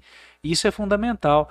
Porangatu já dispõe eh, de algumas entidades que fazem um trabalho que é reconhecido no estado inteiro. certeza. Eu, quando chegava lá na reunião das associações comerciais, nós temos a nossa federação, Uhum, que reúne todas as associações comerciais do estado. E, assim, não é querendo me gabar, não, mas a CIAP chega lá, digamos, como gentona, né? Sério? Ela tem uma estrutura superior é, às cidades que têm é, cinco vezes mais população do que Porangatu. Uhum, Né? Nós, tranquilamente, nós somos top 5 em termos de associação comercial dentro do Estado. E do mesmo jeito, nós temos, por exemplo, o Sindicato Rural de Porangatu. Então, quer dizer, nós temos é, diversas instituições aqui dentro da nossa cidade que desenvolvem um trabalho fabuloso. E às vezes, internamente, aqui em Porangatu, a gente não dá o devido respeito. E isso é ruim. Né? A entidade, é, é, como a CIAP, por exemplo, elas levam o nome de Porangatu aonde e levam de uma maneira positiva, positiva né? que é o melhor ainda. É, hoje, por exemplo, eu sou vice, um dos vice-presidentes da, da FACIEG, da uhum. nossa federação. Não por mim, mas pelo prestígio que a CIAP tem, e isso é, é, isso é bacana, isso é importante. Pô, de tantos municípios que existem em Goiás, um dos vice-presidentes é lá de Porangatu. É. Então isso é, é, importante, a gente tem que valorizar o santo de casa. Cara, né? é exatamente essa a nossa proposta aqui do podcast, é trazer essas pessoas. Então a gente já, cara, a gente já trouxe pessoas legais demais aqui. O senhor é o 20, é o episódio 26, então já passaram 25 aqui, alguns tiveram duas pessoas que a gente nem imagina que, que existia tal trabalho aqui na, na cidade. Por exemplo, na, a gente fez o último com, com Euclides, falou sobre a Pali. Tinha gente que conversou aqui, eu mesmo não sabia. Tem 29 anos a Pali, eu tenho 28 e eu não sabia da existência. Cara, e eles contando a história deles, que eles se reuniam debaixo de, de pé de manga, na casa dos amigos. Uma coisa tão legal, né? Que é a Academia Porangatuense de Arte e Letras. E agora eles vão ter uma sede, estão se preparando, se organizando para isso. Então, mostrar isso é muito bacana. o próprio Goianinho. O Goianinho tem um livro que fala sobre a história Ele de Porangatu, que é fabuloso. Sim. Né? É um livro muito bacana. Eu até tenho que lê-lo de novo, porque eu li tem uns acho que uns 10 Você anos tem atrás. Ele? Tem, tem. Ele não tem ele. Ele não tem? Não tem. Ah, eu posso vender para ele. ele pegou um emprestado. inclusive ele tava aqui agora na live, ele pegou um é. emprestado para vir aqui para mostrar. Então ele tá fazendo uns trabalhos legais, ele o daí de Abreu aqui. Foi bem interessante. Cara, uma hora e meia já de podcast. Eu acho que a gente já vai deixar aí para uma parte 2, porque também você tem duas filhas para cuidar, para ir acompanhar, para colocar para dormir. Cara, eu queria te agradecer demais por ter topado vir aqui, participar de um projeto que é novo, nasceu ontem, temos três meses, né, Matheus, de existência aí. Muito obrigado por ter vindo, por compartilhar um pouco da sua história. Agradecemos demais essa contribuição sua aí. Eu queria que você, essa câmera aqui agora é sua, eu queria que você é, falasse as últimas palavras aí, o que, que você achou, o que, que você vai fazer de agora para frente sobre a rádio lá, se você vai voltar futuramente, como é que tá os esquemas aí, quero saber da, de agora para frente aí, e a câmera é toda sua. Vamos lá. Bom, acho mais nada, obrigado mesmo, de gratidão, eu fiquei muito honrado com o convite. É, falar de qualquer assunto sempre é, é, dignificante. Falar da gente, então, é mais fácil ainda, né? É. Então, eu fiquei muito honrado, eu sei que muitas pessoas muito mais competentes do que eu poderiam estar aqui nesse momento e você lembrou do nosso nome, então eu fico muito feliz. Agradecer também a Serra Azul, que está disponibilizando também a cobertura, a Rádio Nova Era, que possibilitou também a divulgação hoje. E agradecer a população em geral. Eu fiquei, de fato, muito honrado né, com tudo que aconteceu. É, se, Márcio, você vai ter que descrever toda a campanha em uma palavra. Essa palavra é gratidão. Né? A gente passou por muita dificuldade, que é natural. É um projeto muito grande, mexe com muitas pessoas, tivemos algumas dores de cabeça, mas o resultado final, que é o que de fato importa, eu saí muito maior do que eu entrei. Não em peso, viu? Porque eu emagreci muito. Não, mas entendo, cara, e é mesmo. Mas de visão de cidade, de amizades, de, da rede de relacionamentos, que é o que de fato a gente leva da vida. Né? Amanhã, Deus me acontecer qualquer coisa, a gente deixou uma história cravada, né?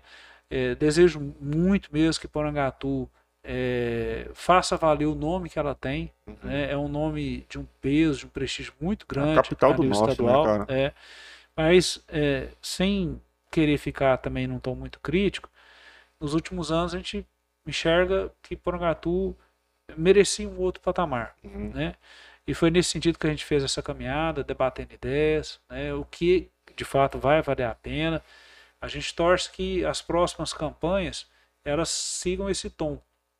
Né? De nada vai mudar no futuro de ninguém é, aquelas futricas pessoais, aquelas coisas de é, envolvimento familiar, aquela bagunça toda e aquela relia pessoal, isso não leva a nada. O que, que vai de fato melhorar a nossa vida é discutir projetos, né? Como que a gente vai trabalhar? Eu enxergo muito, uma gestão feita a várias mãos. Eu sonho uma prefeitura ser uma SIAP da vida. Uhum. Né? Não existe alguém que recebeu uma, uma qualidade que faz dele ser melhor do que os outros. Nossa, né? cara, interessante sim, hein? Né? Na verdade, todo mundo é bom. É uhum. igual eu brinquei aqui, eu fazia um trabalho legal na, na história, mas quando ia para químico era um uhum. desastre. Então você imagina dentro de uma prefeitura, você vai mexer com inúmeras áreas. Falar que você vai ser bom em tudo, você está mentindo. Uhum. Você diminui a chance de errar se você se cercar de muitas pessoas onde cada um entende de alguma coisa. Mas para isso tem que dar autonomia, uhum. tem que ter confiança, você tem que dar oportunidade. Tem, tem estruturas dentro da política que viraram clãs, Sim. né? O pai, a, a, esposa, o filho, o neto. E isso é desastroso, porque, uai, então quer dizer que todas as outras famílias são incompetentes. É só quem tem aquele sobrenome que dá conta. E isso não é saudável em nenhuma estrutura. Uhum. Né? Então, com essa visão, a gente fez um debate bem interessante com a sociedade. Eu fico muito honrado com esse tanto de voto que nós tivemos. Cara, eu fiquei top. me sentindo né, todo importante. Eu fico muito grato por tudo e desejo sucesso aí a todas as estruturas que hoje fazem gestão em Porangatu e vamos seguir nossa vida, né? Uhum. E vamos tomar cuidado, gente. A pandemia deu uma aliviada, mas ainda não está resolvido. Certeza. Né? E a gente vacina, vamos é, cuidar. É, a, a, medida individual causa resultados coletivos, né? Então vamos na medida do possível voltando à normalidade, que nós também temos que trabalhar, temos que produzir, né? Mas tomando os cuidados que a gente precisa. Certeza. Cara, muito obrigado mesmo por ter participado, viu? Pessoal, então é isso. Obrigado para quem acompanhou o nosso podcast até agora. É, estamos disponíveis também no Spotify, então se você quiser ouvir depois esse, esse papo aqui com o Márcio Luiz, vai lá no Spotify, vai estar disponível lá para você. Então essa é a grande pegada do podcast. Muitas pessoas, o que é podcast? Podcast é como se fosse uma rádio, mas além de ter apenas o áudio, tem também o vídeo, por isso que você está nos assistindo. E depois você tem a opção de ouvir ou assistir e apertar play ou pause e assistir na hora que você quiser, onde você quiser. Então você não precisa estar naquele horário ligado, conectado naquela mídia naquele momento. Você pode ter a, a, a, é, a opção de pausar, de, de dar play e ouvir na hora que você quiser, onde você estiver, beleza? Então basicamente o podcast é isso. E muito obrigado para quem acompanha a gente até aqui. Quinta-feira vamos receber aqui a atleta, cantora, professora Vanessa Sté, que vai vir juntamente com o André para falar sobre sua preparação, que ela vai participar de um campeonato de fisiculturismo. A gente vai trocar várias ideias aqui na quinta-feira. Então, quinta-feira, às 20 horas, aguardo vocês aqui TV, na TV Gazeta, canal 23.1 e nas redes sociais da Serra Azul. Então, muito obrigado a quem acompanha até aqui. Tamo junto, é nós.